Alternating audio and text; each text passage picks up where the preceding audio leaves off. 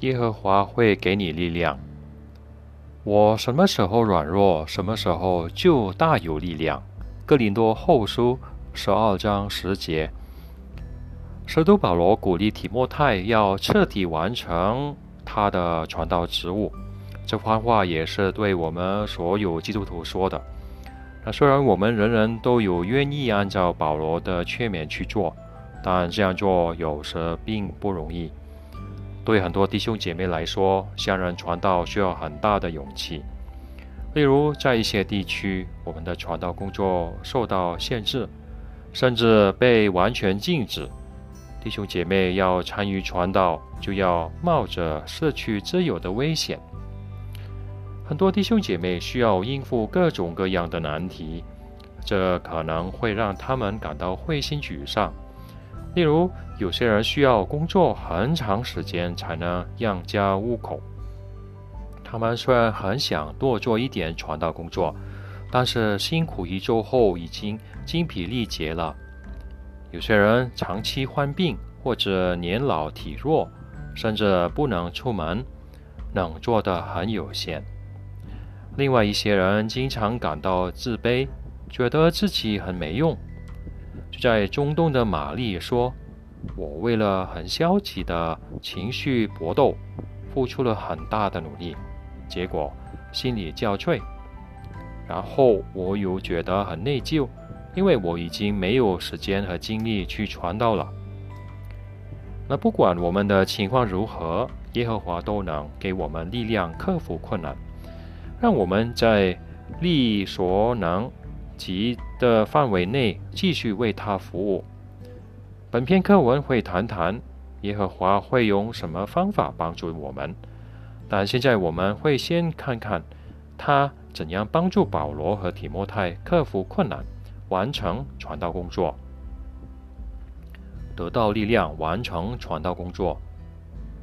保罗面对过许多难题，他曾经被毒打，被关进监狱，甚至差点被人杀死。在这些时候，他都特别需要耶和华赐给他力量。保罗公开承认，有时候他也跟消极的情绪搏斗。此外，保罗说，他身上被扎了一根刺，这指的可能是健康问题。而保罗非常希望上帝帮助他把这根刺除去。虽然保罗面对很多困难，但耶和华让保罗有力量完成工作。让我们想想他成就了哪些事，例如。保罗在罗马被软禁期间，向犹太人的首领们热心的传道，可能也曾在政府官员面前维护好消息。他也向禁卫军和所有来拜访他的人传道。在这段时间，保罗在上帝的指引下写了一些书信。这些书信不仅鼓励了当时的基督徒。对今天的我们也很有帮助。另外，保罗的榜样也激励了罗马会众的弟兄姐妹，让他们更加勇敢无畏地讲论上帝的话语。虽然保罗能做的有限，但他尽力而为，结果他的遭遇其实促进了好消息的传播。保罗明白。他无论做什么，都是靠着耶和华的力量，而不是靠着自己的力量。他说：“上帝的力量在他软弱的时候就显得完美。”虽然面对迫害、监禁和其他难题，但保罗靠着耶和华给他的神圣力量，彻底完成了他的职务。保罗年轻的同伴。提摩太也必须依靠上帝的力量才能完成任务。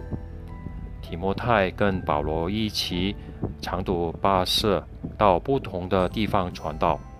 此外，保罗还派他去探访和鼓励一些会众。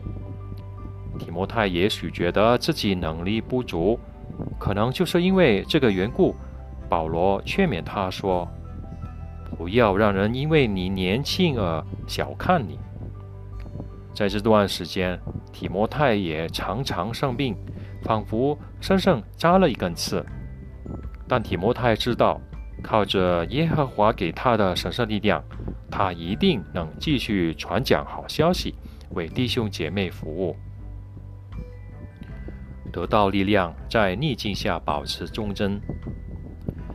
同样，耶和华今天也赐给他的子民非凡的力量，让他们能够继续忠贞的崇拜他。接下来，我们会谈谈耶和华赐给我们力量的四个方法：祷告、研读圣经、跟弟兄姐妹来往以及传道。通过祷告得到力量。保罗在以弗所书六章十八节鼓励我们要随时随地祷告，上帝一定会回应我们，给我们力量。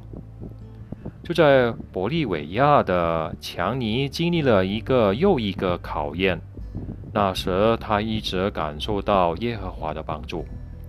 强尼的妻子和父母在同一时间生了重病，他要。同时照顾他们三个人，感到很吃力。后来他妈妈去世了，妻子和爸爸也用了很长一段时间才康复。回顾那段时间，强尼说：“压力特别大的时候，我在祷告里具体的说出自己的感受，总是很有帮助。耶和华确实赐给强尼力量。”让他能继续忍耐下去。玻利维亚有一个长老叫罗纳德，他得知妈妈患了癌症后一个月，妈妈就过世了。什么帮助他度过难关呢？他说：“祷告让我可以向耶和华敞开心扉，尽情倾诉。”我知道耶和华最了解我，甚至比我更了解我自己。有时候我们也许觉得快唱不下去，或者不知道要向上帝求什么。但就算我们很难用言辞表达自己的想法和感受，耶和华还是希望我们向他祷告，通过研读圣经得到力量。保罗。从研读圣经得到了安慰和力量，我们也要这样做。我们研读并沉思上帝的话语时，耶和华会通过神圣力量让我们明白怎样运用圣经原则处理目前的难题。上文提到的罗纳德说：“我很高兴自己养成了每天晚上读圣经的好习惯。”我会仔细想想耶和华美好的特质，以及他怎样用心照顾他的仆人。这样做让我重新振作起来。我们好好沉思圣经，就能正确看待自己的处境。请看看圣经怎么帮助一个丧偶的姐妹克服伤痛。一个长老建议他仔细研读和沉思一些约拔记的内容。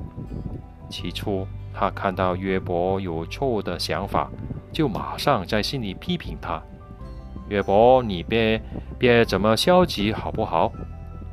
然后他突然意识到，自己的想法跟约伯其实是一样的。研读圣经帮助他调整了想法。让他有力量应付丧偶之痛，通过跟弟兄姐妹来往得到力量。耶和华也会通过弟兄姐妹给我们力量。保罗说，他很想跟其他基督徒见面，这样他们就能互相鼓励了。上文提到的玛丽非常珍惜跟弟兄姐妹来往的机会，她说。有些弟兄姐妹并不知道我正经经历什么困难，但耶和华还是通过他们来帮助我。他们说的话、送我的卡片，正好给了我需要的鼓励。此外，向有类似经历的姐妹倾诉很有帮助。我从他们身上学到很多。长老们也一直关心我，让我觉得自己是会中里宝贵的成员。聚会是我们彼此鼓励的好机会。你参加聚会时，可以主动鼓励弟兄姐妹，告诉他们你多么爱他们，多么欣赏他们。有一个叫彼得的长老在聚会前对一个单亲妈妈说：“你知道吗？看到你来参加聚会，我们真的很受鼓励。每次你的六个孩子都为聚会做好准备。”还能举手回答问题，你肯定付出了很多。这个姐妹感动的热泪盈眶，说：“我今天真的很需要听到这样的话，谢谢你。”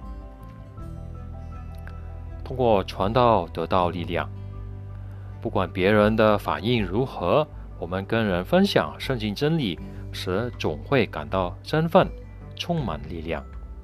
一个叫史黛西的姐妹就有过这样的体验。她家里有个人被开除后，她非常伤心，不断在想：如果我当初再多做点什么帮助他就好了。他很自责，根本没办法想起他的事。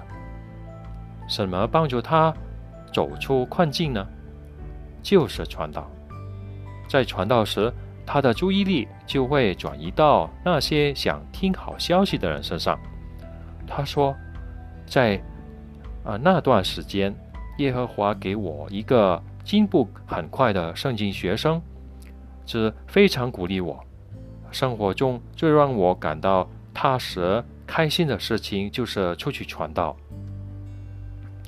有些弟兄姐妹可能觉得自己的情况不容易，在传道工作上能做的不多。如果你有这种感觉，要记得耶和华看到你尽力而为就很高兴。我们再看看玛丽的经历，她办到外语会中后，感觉自己能做的很有限。他说，有好一段时间。我在传道时只能说一句简单的话，读一节经文，或给对方一张传单。跟那些语言能力很好的弟兄姐妹相比，他觉得自己很没用。不过他后来改变了想法，看出就算自己外语说的不好，还是能受到耶和华任用。他说：“圣经真理其实很简单。”而能够改变人的一生的，就是这些真理。即使我们因为健康问题不能出门，耶和华也知道我们很想参与传道工作，而且非常欣赏我们有这样的心愿。